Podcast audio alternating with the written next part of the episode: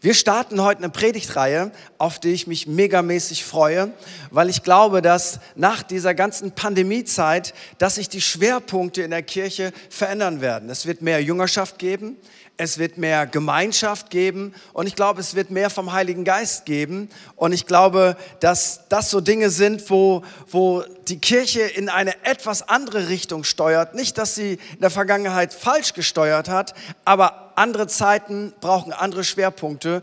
Und wir wollen heute ähm, in eine Predigtreihe starten, die heißt Get Free. Wir wollen Leben in Freiheit entdecken. Und heute geht es darum, so einen Appetizer zu haben und in uns allen eine Sehnsucht zu erwecken nach Freiheit und dem Leben, das Gott eigentlich für uns bestimmt hat.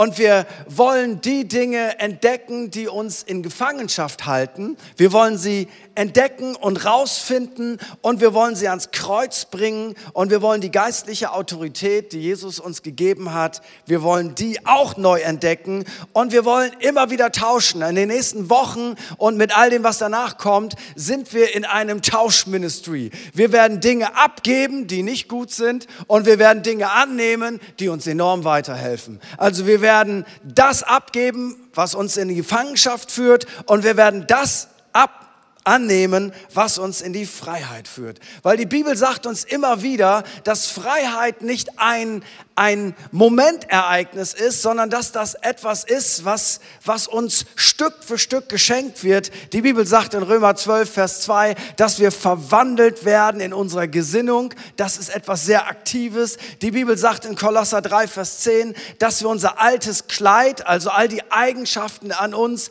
die nicht Jesusmäßig sind, dass wir sie ablegen und etwas Neues anziehen. Und Paulus benutzt dieses Bild der Garderobe, damit du und ich abgeholt werden weil das ist das, was wir täglich machen, oder?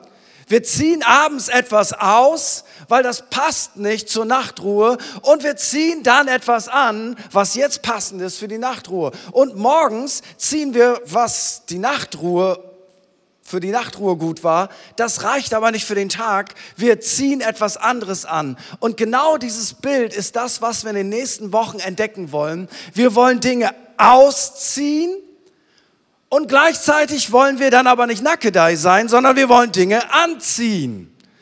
Und diese Predigtreihe wird sich immer wieder darum drehen, ausziehen, anziehen, ablegen und anziehen. Und in dem ganzen Rahmen geht es darum, was Jesus sagt in Johannes 8, Vers 36, wenn der Sohn euch frei macht, seid ihr wirklich frei. Und genau das ist das, was wir erleben wollen, ein Leben in Freiheit, weil Gott hat uns dazu berufen, nicht unter Fremdherrschaft zu sein, sondern Gott hat uns berufen, durch Jesus Christus ein Leben in Freiheit zu führen. Und Freiheit ist so ein genialer Begriff, so etwas Herrliches. Und ich möchte dich und mich heute damit reinnehmen. Habt ihr auch Bock auf mehr Freiheit? So, das ist das. Das ist das, was wir brauchen. Und bevor wir mehr Freiheit entdecken, ist es wichtig, dass wir mehr entdecken, wo leben wir denn in Unfreiheit? Weil es macht ja keinen Sinn, Freiheit zu entdecken, wenn wir nicht vorher schauen, wo sind wir in Unfreiheit. Und der erste Gedanke heute ist, es gibt offensichtlich jemanden, der hat was dagegen, dass du in mehr Freiheit hineinkommst. Johannes 10, Vers 10. Da sagt Jesus, der Dieb kommt nur, um die Schafe zu stehlen, also die Schafe sind wir, um die Schafe zu stehlen, zu schlachten, Igitt, und um Verderben zu bringen. Ich aber bin gekommen, um ihnen Leben zu bringen, Leben in ganzer Fülle. Hier hast du wieder dieses Bild. Jesus, du bist sein Schaf. Wenn du noch nicht sein Schaf bist, dann darfst du heute sein Schaf werden. Wenn Jesus seinen Leuten, seinen Schafen Freiheit und Leben geben will und Fülle des Lebens, dann gibt es einen, und Jesus nennt ihn Dieb, der etwas dagegen hat. Und seine Mission ist nicht Leben in Fülle, seine Mission ist stehlen, schlachten und Verderben bringen. Genau das Gegenteil von dem, was Jesus tun will. Also Jesus macht deutlich, es gibt eine geistliche Kraft und er nennt sie Dieb. Und in der Bibel ist Name Programm. Dieb. Was ist die Mission eines Diebes? Nun, es ist sehr einfach. Ein Dieb will stehlen, Das ist seine Mission. Ein Dieb will stehlen und ein Name des Feindes Gottes ist Dieb. Ein weiterer Name des Feindes Gottes ist Vater der Lüge. Also an diesen beiden Namen entdeckst du schon, was Freiheit rauben will in unserem Leben. Es gibt einen, der ist der Vater, also der Erfinder der Lüge. Er will, dass du Lügen glaubst über Gott, er will, dass du Lügen glaubst über dich selber. Er will, dass du Lügen glaubst über andere. Und er will mit diesen Lügen, die er in deinen Kopf hineinpflanzt, er will über diese Unwahrheiten dein Leben steuern. Und dann will er gleichzeitig dir die Dinge, die Gott geschenkt hat, er will sie dir rauben. Seine Mission ist, ein Dieb zu sein, dir deine Freiheit und dein Leben in Fülle zu klauen. Und wenn die Bibel ihn vergleicht mit einem Dieb, dann macht sie deutlich, das ist ja ein Bild, er kommt in der Nacht, um zu stehlen. Weißt du, was ein Dieb hasst, wenn er in deiner Wohnung unterwegs ist und er denkt sich, er ist mit seiner Taschenlampe unterwegs und ich, ich klau dir dein Bargeld, ich klau dir deinen Schmuck, ich nehme dir alles weg und dann geht das Licht an. Das ist der mieseste Moment für einen Dieb, weil jetzt ist er entdeckt worden und jetzt weiß er, ich bin entdeckt worden und jetzt muss er Richtung Flucht gehen. Weißt du was? Diese Predigtreihe soll ein Lichtschalter sein. Licht anmachen. Entdecken. Hey, wer klaut mir da gerade was? Ich will nicht bestohlen werden. Ich will den Dieb fangen. Zusammengefasst ist es ganz einfach. Der Dieb will deinen Glauben stehlen.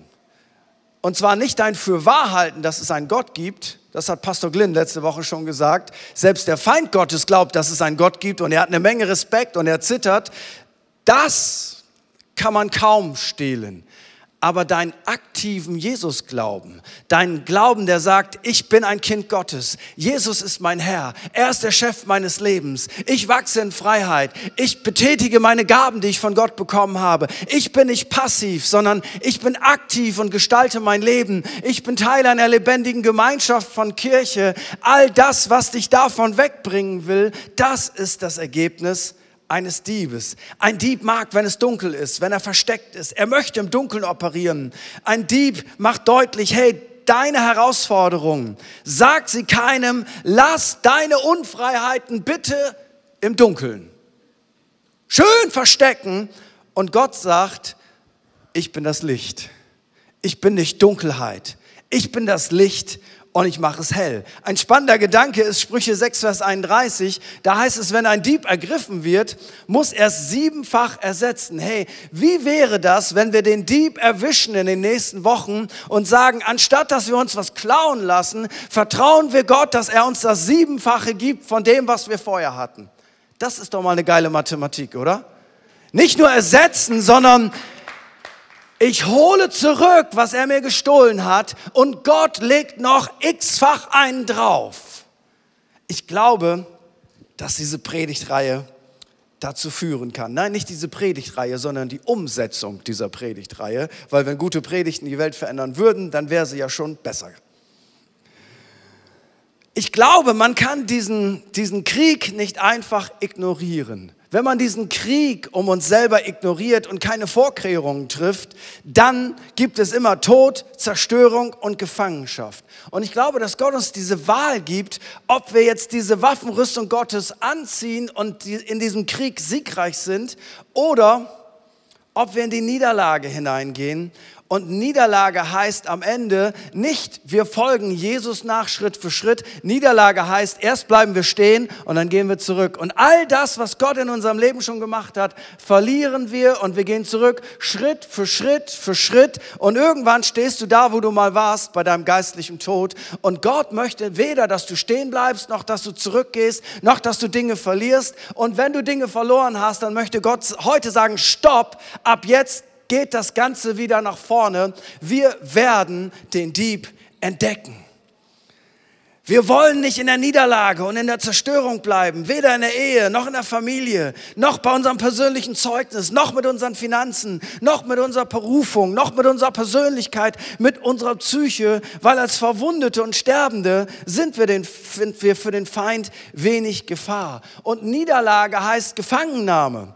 Paulus drückt das einmal so aus in 2 Timotheus 2, Vers 24. Da sagt er, ein Knecht des Herrn soll mit Sanftmut die Widerspenstigen zurechtweisen, ob ihn Gott nicht noch Buße geben möchte zur Erkenntnis der Wahrheit und sie wieder nüchtern werden aus dem Fallstrick des Teufels heraus, von dem sie lebendig gefangen worden sind für seinen Willen. Das heißt, man kann in Bereiche seines Lebens hineinkommen, wo wir gefangen werden und letztendlich den Willen des Diebes tun müssen. Und Gott sagt, hey, aus diesem Fallstrick will ich dich erretten. Der Feind Gottes fährt in Judas einen der zwölf Apostel und er verkauft seinen Herrn. Hast du dich schon mal gefragt, wie kann das sein, wenn du Kranke geheilt hast, wenn du Jesus live erlebt hast, wenn du seine Wunder gesehen hast, wenn du seine Reden gehört hast? Wie kann das sein, dass er ihn am Ende sogar verrät? Ganz einfach. Stück für Stück hat Judas seine Freiheit verloren, Lügen geglaubt und hat sich gefangen nehmen lassen. Und am Ende hat er Dinge getan, die er selber nicht für möglich gehalten hätte. Übles Reden in der Gemeinde, Spaltung, Rebellion, Irrlehre, ansteckende Sünde, Uneinigkeit, das sind all diese Dinge, die möchte der Feind in uns hineinpflanzen, um uns am Ende in die Passivität und in die geistliche Fruchtlosigkeit hineinzuführen. Und warum reden wir heute über den Feind Gottes? Ganz einfach, weil die Bibel sagt, unser Kampf ist nicht gegen Menschen, gegen Fleisch und Blut, sondern gegen das, was dahinter steckt. Ich weiß nicht, ob du schon mal ähm, einen Stierkampf gesehen hast. Ist ja keine schöne Disziplin. Ähm, ist ja auch Gott sei Dank, wir haben ja andere blöde Angewohnheiten äh, in unserem Land, ist ja eine spanische Angewohnheit. Aber es ist definitiv Tierquälerei. Aber dieses Bild daran ist so, der Stier erkennt seinen eigentlichen Feind nicht. Sein eigentlicher Feind ist der Torero. Der will ihn töten. Aber der Trigger ist das rote Tuch. Und dann hält er das rote Tuch dahin und der Stier sagt, ja, auf! Und dann zieht er den Tuch, das Tuch wieder weg. Und der Stier denkt die ganze Zeit, mein Feind ist das rote Tuch, weil das rote Tuch triggert ihn. Aber in Wirklichkeit ist es der, der das Tuch hält. In Wirklichkeit ist sein Feind ein ganz anderer.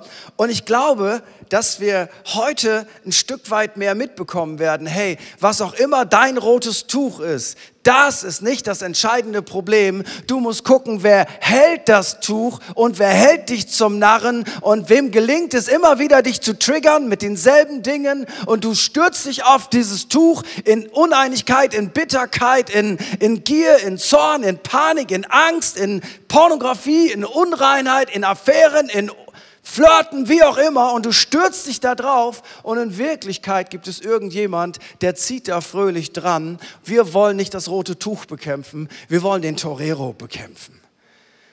Und deswegen müssen wir wissen, es gibt den Torero. Jemand hält so ein rotes Tuch.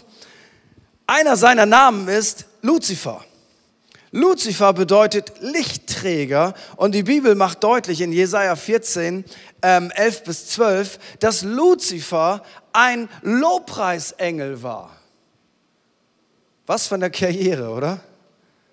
Vom Lobpreisengel zum Feind Gottes. Er hat rebelliert und ein Drittel der Engel mitgenommen. By the way, wir sind ja immer positiv. Das bedeutet, zwei Drittel der Engel sind immer noch auf Gottes Seite. Das Verhältnis ist immer zwei zu eins. Wir sind immer mehr. Ist auch eine gute Nachricht, oder? Ich mag es, wenn man mehr ist. Ähm, ich mag nicht weniger sein. Und er hat keine gute Zukunft, weil die Bibel kündigt an, und wir glauben Gottes Wort, dass er irgendwann mit all seinen Helfershelfern in einen Feuersee geworfen wird. Und wir, wir, wir lesen seine Helfershelfer, finstere, unreine Kräfte 82 Mal in der Bibel und 62 Mal hat Jesus direkt mit ihnen zu tun. Und die Bibel gibt diesen Kräften, die gegen uns stehen, bestimmte Namen. Ein Name ist ein unreiner Geist.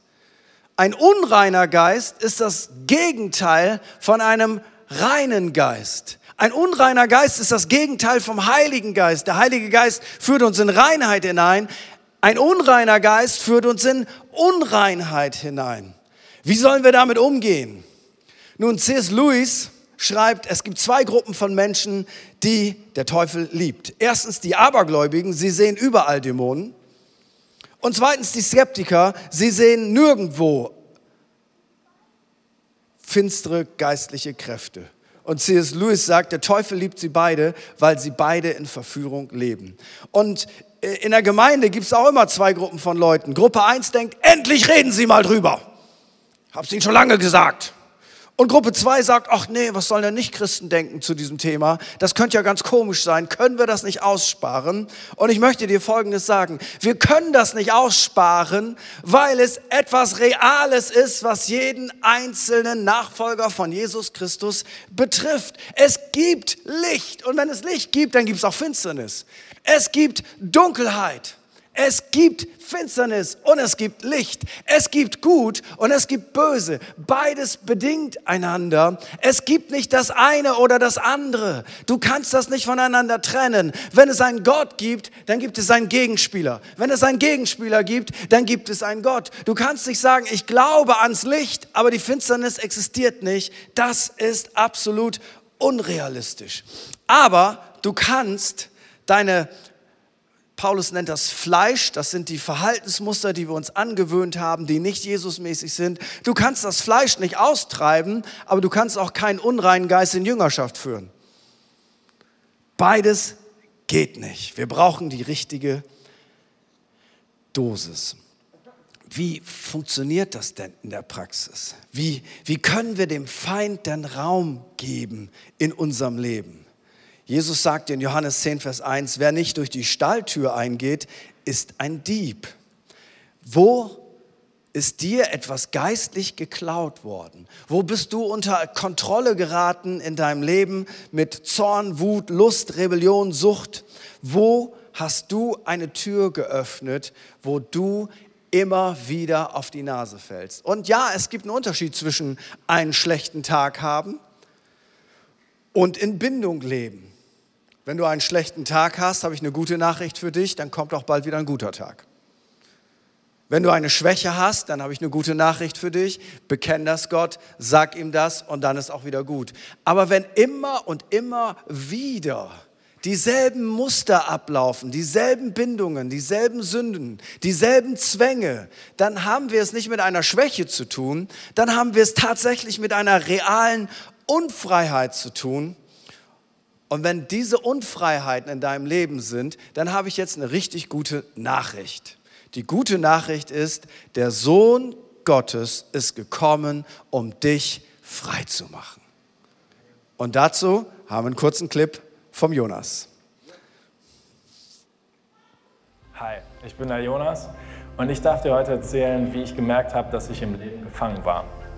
Ich hatte in meinem Leben zwei Beziehungen und nach meiner ersten Beziehung habe ich gemerkt, als sie Schluss gemacht hat, nach zwei Jahren, dass ich total am Boden zerstört war. Ich war total traurig, ich war gefangen in Traurigkeit, ich kam da auch gar nicht richtig raus. Und ich habe gemerkt, wie sich mein Selbstwert immer schlechter angefühlt hat. Ich wusste gar nicht mehr, wer ich bin, äh, ob ich es wert bin, geliebt zu sein. Ich wusste nicht mehr, wer ich wirklich sein kann.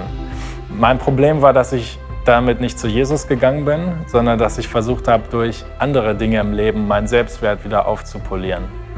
Ich habe angefangen, das in Alkohol zu suchen, in Pornografie, in bedeutungslosen Kontakten zu Frauen. Und am Anfang hat sich das auch ganz gut angefühlt. Mit der Zeit habe ich aber gemerkt, dass ich immer mehr in, in äh, Schwere gekommen bin und immer weniger Freude in meinem Leben gefühlt habe. Damit bin ich zu Jesus gegangen und habe ihm das gebracht und habe gefragt, warum, warum ich da nicht rauskomme. Und Jesus hat mir ein Bild gezeigt, wo ich seit dem Tag der Trennung immer noch eine geistliche Bindung zu meiner Ex-Freundin hatte. Und diese geistliche Wurzel hat mir gezeigt, dass ich da nicht rauskomme von selber, dass es nicht durch alltägliche Dinge geht, durch Alkohol, durch äh, Frauen. Und was ich dann getan habe, ist mit Jesus zusammen ins Gebet zu gehen und an diese Wurzel zu gehen und zusammen diese Verbindung zu trennen. Ich konnte mich davon lösen und davon distanzieren und ihn an mein Herz lassen, sodass er mich wieder heilen konnte, mir neue Freude schenken konnte, mir wieder eine ganz neue Sicht auf Frauen geben konnte, mich aus Pornografie und aus Alkohol rausgeholt hat und mich von innen heraus verändert hat.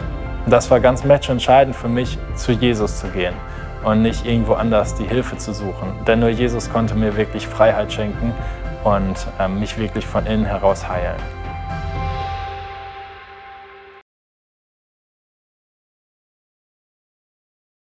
Dank für deine Offenheit und für deine Transparenz. Und wir hören später noch mehr von dir. Das ist richtig, richtig gut. Wenn, wenn du dieser Geschichte zugehört hast, dann hast du im, im, in einem ganz praktischen Beispiel mitbekommen, wie Jonas in eine Phase in sein Leben hineingekommen ist, die Epheser 4, Vers 27 richtig gut beschreibt. Da sagt Paulus, gebt dem Teufel keinen Raum. Also nimm mal dieses Bild von einem Haus. Gebt dem Teufel keinen Raum.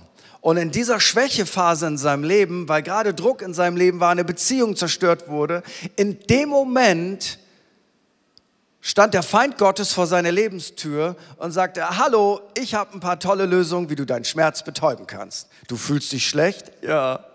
Dir geht's nicht gut? Nein. Dein Selbstwertgefühl ist nicht gut? Und dann kommt er mit seinen Angeboten. Am bösen Tag, so nennt die Bibel das, kommt er mit seinen Angeboten. Ich weiß nicht, wer von euch die Sesamstraße noch kennt. Ich bin mit der Sesamstraße aufgewachsen. Kennt noch irgendeiner, vielleicht ein paar ältere, okay, viel mehr, sind wir dann nur noch ältere? Äh, drei Programme, kennt das noch einer? Drei Programme. Und schon damals haben wir Christen deutlich gemacht, ich habe Tom und Jerry geguckt, das geht auf gar keinen Fall, das ist gewaltverherrlichend. Heute wären wir alle dankbar, wenn die Kinder Tom und Jerry gucken würden, oder? Wie sich die Zeiten verändert haben. Auf jeden Fall, auf jeden Fall gibt es bei der Sesamstraße so einen Mann, der kommt mit so einem Schlapphut und mit so einem Anzug und er sagt, ey du, kennt ihr den noch? Ey du. Sagt, wer ich? Ja du. Was denn los? Und dann macht er so seinen Mantel auf und sagt, guck mal, bisschen Pornografie, voll geil, kriegt keiner mit. Ich? Ja, psch.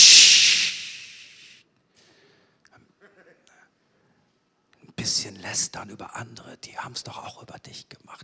Was er lästert? Psch. Da macht er so seinen Mantel auf und er zeigt dir so allerlei, was du jetzt tun kannst, um deinen Schmerz zu betäuben. Und weil wir das immer wieder glauben, dass Sünde unseren Schmerz betäubt, geben wir dann in so einer Situation dem Teufel Raum. Und wir laden ihn damit ein, in einem Bereich unseres Lebens sich einzunisten und dort zu wohnen, so wie Jonas das beschrieben hat. Nein, jetzt waren nicht alle Räume besetzt, aber ein paar Räume waren einfach belegt und von dort, und das ist das Böse daran, von dort, er ist wie ein Missionar, es ist wie ein Virus, er gibt sich nicht zufrieden mit dem einen Raum. Er denkt, wenn ich den einen Raum habe, dann wäre es ja auch cool, wenn ich noch den nächsten Raum bekomme und dann den nächsten Raum und dann den nächsten Raum und dann würde ich gerne die ganze Wohnung besetzen. Und deswegen sagt Paulus, gebt dem Teufel keinen Raum, nicht einen Raum, sondern keinen Raum. Aber was ist, wenn ich das gemacht habe? Nun, dann ist es so wichtig, dass du jetzt das Licht anmachst. Da ist etwas. Das gehört da nicht hin. Das Licht kommt da drauf. Der Dieb ist unterwegs und will irgendetwas reinbringen. Und der Kontext ist, dass Paulus sagt, pass mal auf, Lügen, Stehlen, Bitterkeit, Unvergebenheit, Zorn, Lästern, Unzucht und all diese Dinge, das will Raum gewinnen in unserem Leben. Und Jesus sagt, hey, wo das Raum gewonnen hat in deinem Leben, mach das Licht an und schmeiß den Dieb raus, weil das gehörte nicht zu Jonas. Alkohol gehörte nicht zu seinem neuen Leben. Unverbindliche Beziehungen gehören nicht zu seinem neuen Leben. Und wenn das reingekommen ist, dann dann hilft es nicht, das zu ignorieren oder so zu tun, als ob oder das fromm zuzukleistern. Ist ja nicht so schlimm, Gott liebt mich. Ja, das war da auch nicht die Frage, oder? Natürlich liebt Gott uns. Diese Liebe wird sich nie verändern, aber das ist ja keine Entschuldigung dafür, dass ich den Dieb nicht erwische, sondern seine Liebe macht ja deutlich, ich will, dass du in Freiheit lebst. Das einfache Bild, seit Jahren habe ich das so im Kopf, wenn ich mit Leuten darüber rede. Ähm, stell dir einmal vor, du hast ein kleines Häuschen und du hast einen kleinen Garten und du hast eine Rattenplage. Also sehr unangenehm. Wer will schon Ratten haben im Garten? Ähm, gar keiner. Und du kriegst die Ratten nicht weg und du kriegst die Ratten nicht weg und irgendwann sagst du es einem Nachbarn und er sagt, ich möchte dir mal sagen, warum du die Ratten nicht wegkriegst. Solange du den Müllhaufen hinter deinem Haus nicht wegräumst, wirst du die Ratten nicht wegbekommen, weil die ziehen die Ratten ja direkt magisch an. Du musst Folgendes machen, beseitige den Müllhaufen. Und dann nimmst du den natürlichen Bezug weg, dass die Ratten auch verschwinden können. Und dann kannst du zusehen, dass die Ratten verschwinden. Aber es macht keinen Sinn, die Ratten zu vertreiben, aber den Müll dazulassen. Und letztendlich, wenn es um Freiheit geht, dann ist das ein Stück weit ein Bild. Hey, wir wollen den Müll aus unserem Leben rausräumen, damit wir den Ratten keinen Raum geben in unserem Garten, weil unser Garten soll ein blühender Garten sein, wo man sich wohlfühlt, wo man das Leben genießt und wo Freiheit herrscht. Wer will schon Ratten in seinem Garten? Nun, wenn du schon keine Ratten in deinem Garten willst, dann willst du sicherlich auch nicht den Feind Gottes in deinem Leben, oder? Das ist viel schlimmer. Aber das Gute ist, Jesus ist Sieger. Wir sind nicht die Verlierer. Wir reden nicht von einem übermächtigen Feind. Wir reden nicht von etwas, was unmöglich ist zu lösen, sondern wir reden darüber, wir können es selber nicht tun, aber wir haben jemanden, der hat es für uns getan und der hat uns Autorität und Kraft und Vollmacht gegeben, dass wir das aus unserem Leben rausschmeißen können. Öffne nicht das Fenster für Dinge, die nicht gut sind in deinem Leben. Mach das Licht an. Hab kein Dämmerlicht in deinem Leben, sondern lass das Licht von Jesus Christus dein Leben durchleuchten. Jetzt wirst du sagen, wow, Pastor, ich weiß schon, was für ein Dieb ich in meinem Leben habe. Nun, ich verrate dir etwas. Dem Dieb gehört dein Lebenshaus nicht. Er ist unrechtmäßig da. Es ist dein Haus. Es ist dein Leben.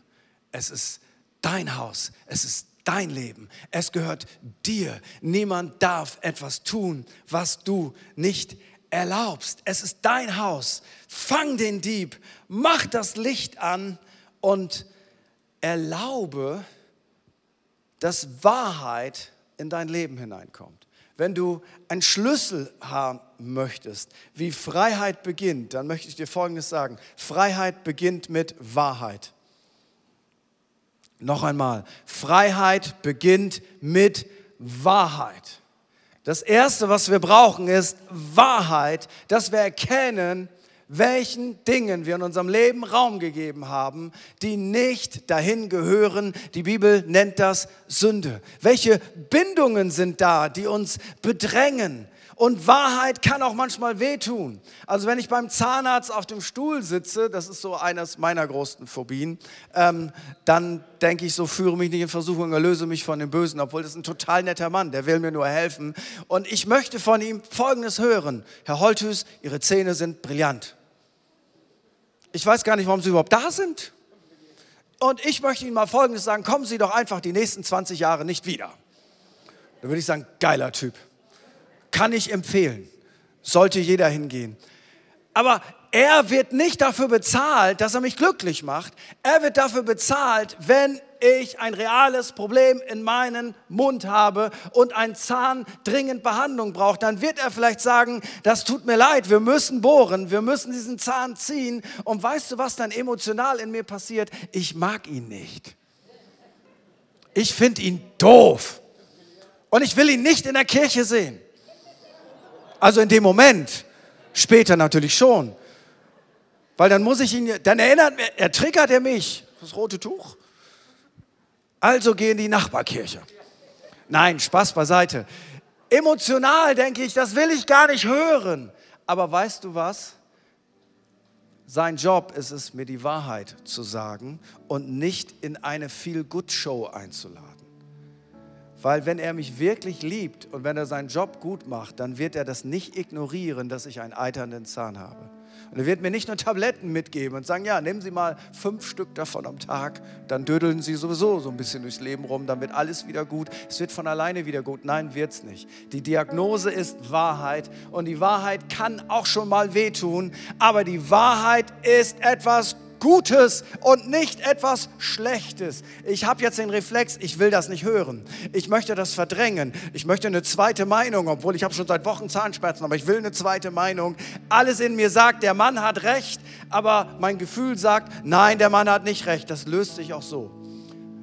Und weißt du was? Jesus ist Wahrheit. Wie schrecklich wäre es, wenn Jesus sich von unseren emotionalen Befindlichkeiten sagen, ach, du hast gar kein Problem mit Unfreiheit, ist alles super. Da wohnt nur ein Dieb in deinem Leben, gar kein Problem. Bau dem doch noch eine kleine Hütte und eine kleine Küche da rein, damit er sich auch wohlfühlt, weil wir wollen doch, dass sich alle wohlfühlen. Nein, wir wollen nicht, dass der Dieb sich wohlfühlt. Wir wollen, dass er verschwindet. Und dann zur Wahrheit kommt Folgendes. Johannes sagt, das sind die zwei großen Eigenschaften von Jesus. Wahrheit und Gnade. Weißt du, mit der Wahrheit lässt er uns ja nicht allein und sagt, du bist ein fieser Typ, dich mag ich gar nicht. Das ist die Wahrheit, du hast dem Feind Raum gegeben, da ist Sünde in deinem Leben, da sind Bindungen, da sind Zwänge. Igitt, zu dieser Wahrheit kommt Gnade. Und Gnade ist ein freies Geschenk. Und Gnade und Wahrheit sind die beiden Werkzeuge, die Jesus Christus immer dabei hat. Er kommt nicht nur mit Gnade, und lässt die Wahrheit weg. Er kommt aber auch nicht nur mit Wahrheit und lässt die Gnade weg, sondern er sagt, für den, der die Wahrheit annimmt, für den ist Gnade da. Und das bedeutet Folgendes. Wahrheit plus Gnade ist Freiheit. Wahrheit plus Gnade ist Freiheit. Und weißt du was? Ich will Freiheit. Du willst Freiheit, weil wenn du von neuem geboren bist, dann ist etwas in dir, eine unstillbare Sehnsucht nach Freiheit, nach dem Lebensstil der Kinder Gottes. Du wirst nie zufrieden sein, weil du weißt, da gibt es mehr. Und wir wollen den Lichtschalter in dieser Predigtreihe anmachen. So, jetzt habe ich noch einen Punkt, aber keine Zeit. Aber ich bin ganz entspannt, weil ich weiß, die nächsten Wochen sind wir dabei, den Lichtschalter anzumachen. Und ich lade uns ein, jetzt gemeinsam aufzustehen. Und ich möchte, ich möchte einfach dir, und wen meine ich mit dir? Ich meine Leute, die mit Gott unterwegs sind, Leute, die Christen sind, Leute, die Teile unserer Kirche sind, Leute, die Christen sind und heute unsere Gäste sind, Leute, die online sich eingeklinkt haben, Credo-Leute, die online heute den Gottesdienst verfolgen, Freunde, die sich noch gar nicht geoutet haben, dass sie regelmäßig unseren Gottesdienst schauen, die aber online dabei sind. Ich möchte dir Folgendes sagen. Während der Predigt hat der Heilige Geist gearbeitet und hat dir Dinge aufgezeigt, wo er dir deutlich macht, guck mal, da ist ein Dieb in deinem Leben, da hast du dir was stehlen lassen, da hat er sich ähm, so richtig mit Wohlfühlpaket in deinem Leben breit gemacht. Und da, wo Gott zu dir gesprochen hat, da möchte ich dich einladen, dass du das dir fest aufschreibst, weil jetzt ist die Zeit, in Freiheit zu kommen. Jetzt ist die Zeit, Land einzunehmen. Und vielleicht sagst du, boah, Pastor, ich bin die letzten zwei Jahre sowas von passiv gewesen.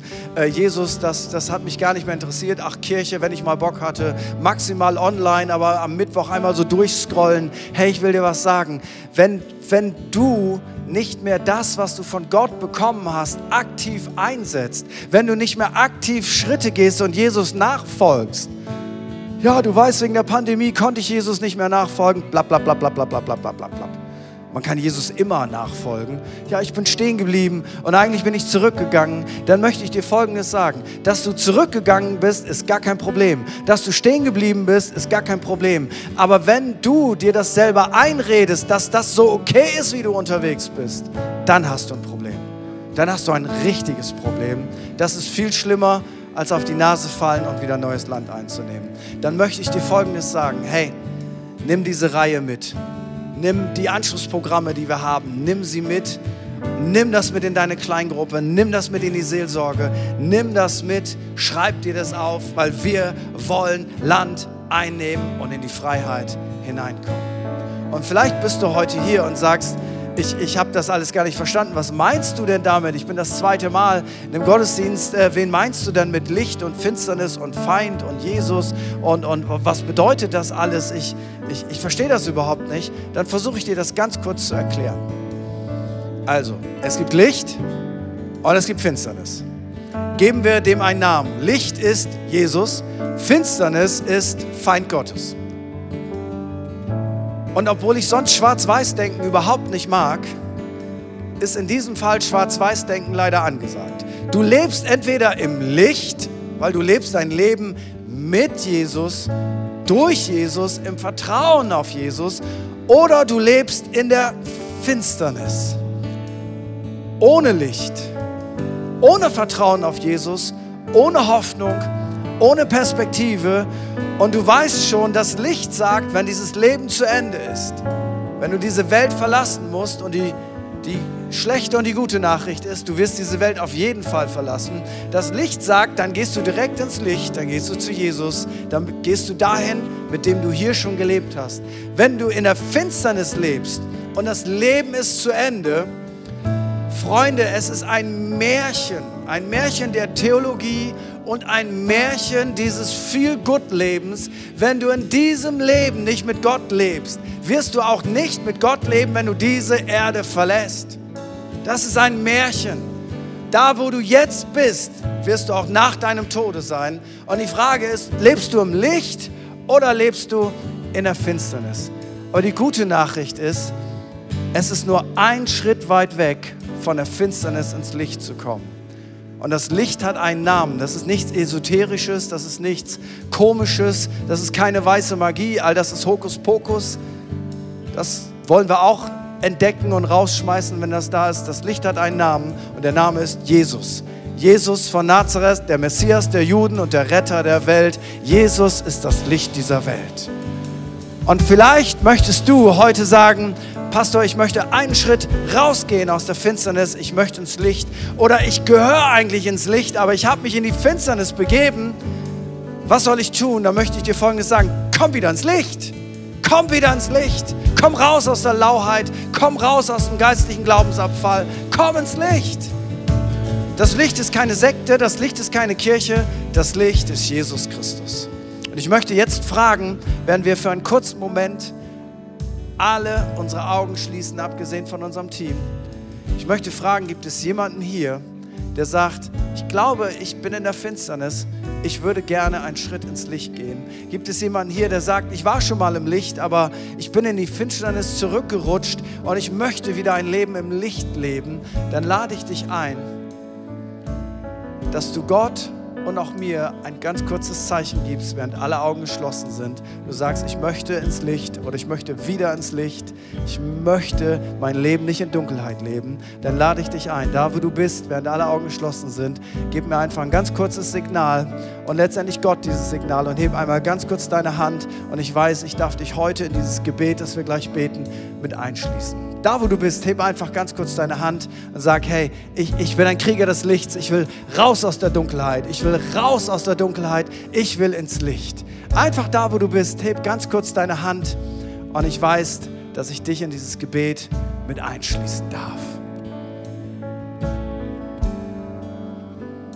Und für all die Leute, die jetzt ihre Hand gehoben haben und ihre Hand hätten vielleicht heben sollen, möchte ich dich einladen, jetzt vielleicht das erste Gebet deines Lebens zu sprechen. Und wir helfen dir, indem wir das gemeinsam beten. Und du stimmst einfach mit ein. Jesus, ich weiß, dass du mich liebst. Es gibt nichts, was ich tun könnte, damit du mich mehr liebst. Und durch nichts, was ich tue, würdest du mich weniger lieben. Du bist für mich gestorben und auferstanden. Ich glaube an dich.